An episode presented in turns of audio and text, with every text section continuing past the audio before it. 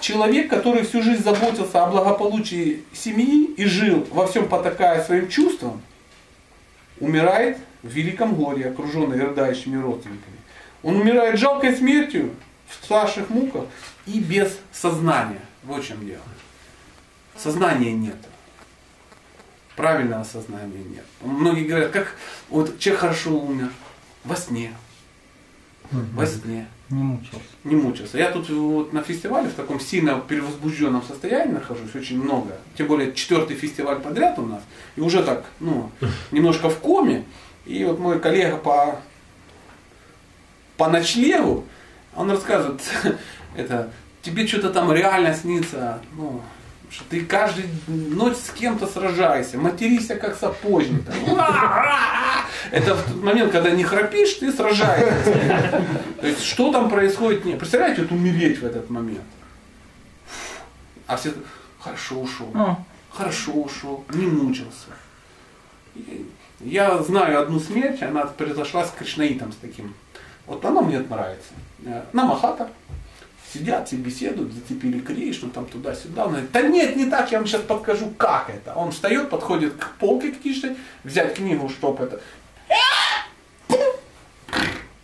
И все, все такие. О, блин. Вугат, а? Надо же с багатом вука умер, на намахате просто. И все такие. Порадовал, порадовал, порадовал. Да. Но тут не каждому так, не каждому. И я прочитаю комментарии, и мы сможем перейти к обсуждению. В Бхагавадгите сказано, что в момент смерти человек думает о том, о чем привык думать в течение жизни. Он, это не волевое решение, что я буду думать о Боге. Чтобы думать о Боге, надо знать, о чем думать о Боге. О нем надо думать всегда. То есть в момент смерти ты будешь думать ну, подсознательно, так можно сказать, да? То есть Да, по накатанной, накатанно. по накатанной. Не, это, это ну, не волевое решение. Что вот сел, смотришь и сейчас я, я сейчас. И все, не уходи, концент... держи, держи. Да, держи, держи. Господь, что это тройняет? В глазах троится. А ну-ка, сосредоточься. И такой, раз. Держи. тряпка. Соберись, тряпка. Все нормально. И все стоят, давай, давай, держи, держи. Это ж не штангу поднимать. Не штангу поднимать. Это же дело, дело серьезное. Умирать будешь то, о чем привык думать. Это будет ну, накатанный такой рефлекс. Так, так это говорится. Вот как э, мне тоже нравится пример про э, спецназ. То есть чем отличается спецназ, ну, профессионалы, да, военные, от, от дилетантов. Э, Специалист, да, военный, ну, такой настоящий военный, в экстремальной ситуации он начинает действовать очень профессионально, не думая. То есть у него нет времени думать. Мгм. У него включается ну, какой-то сигнал, и оно пошло. Раз, а, а руки-то помнят, руки-то помнят. И все это делает ну, профессионально очень быстро. А дилетант начинает тоже делать. То, что он, он начинает куда-то вопит, бежит, кричит, лезет под диван, да, как. Вот мы сейчас вот перед э, нашей встречей э, прочитали, ну, не имеющую отношения, как нам казалось, к нашей э, встрече сегодняшней м, историю, у Дима прочитал, но она очень такая удивительная. История во время Второй мировой войны зачитали какой-то приказ. Некий, некий красноармеец, там, рядовой, там, Овчинников. Овчаренко. Овчаренко, ну не в этом. Он там ездил там на телеге на какой-то, возил боеприпасы. Ну как-то куда-то сбился и смотрит, а вокруг уже вермахт стоит, до 50 солдат вермахта вооружен. Они говорят, слазь, мужик, иди сюда, мой белый хлеб, отдай свое ружье. Забрали у него винтовочку, там, ну там уже, ну, ну, мужика поймали как бы. И давай уже там телегу как-то пристраивать. Ну, мужичок, внимание, до 50 солдат вермахта. Залазит, состояние аффекта я понимаю, в телегу, достает топорик и начинает им махать направо и налево.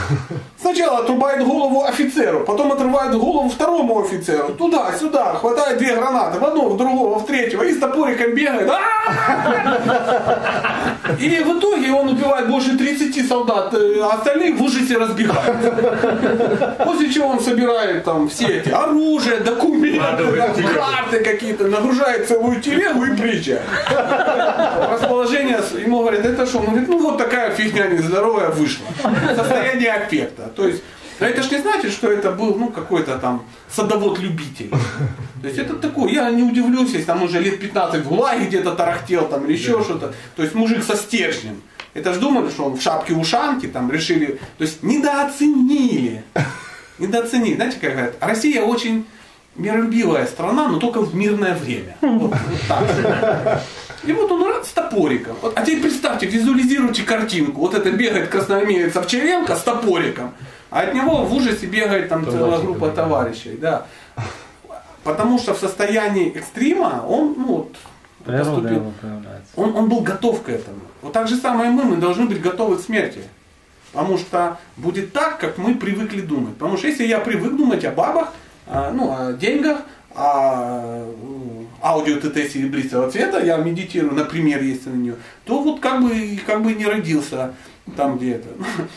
Хочу много женщин, быть белым и Да. чтобы было Воды. много воды. Ну и быть тебе унитазом в женском туалете. Вот такая вот история. Женщины говорят, сидели на коленях, конечно. Чтобы женщины сидели у меня на коленях. Да, это один афроамериканец медитировал.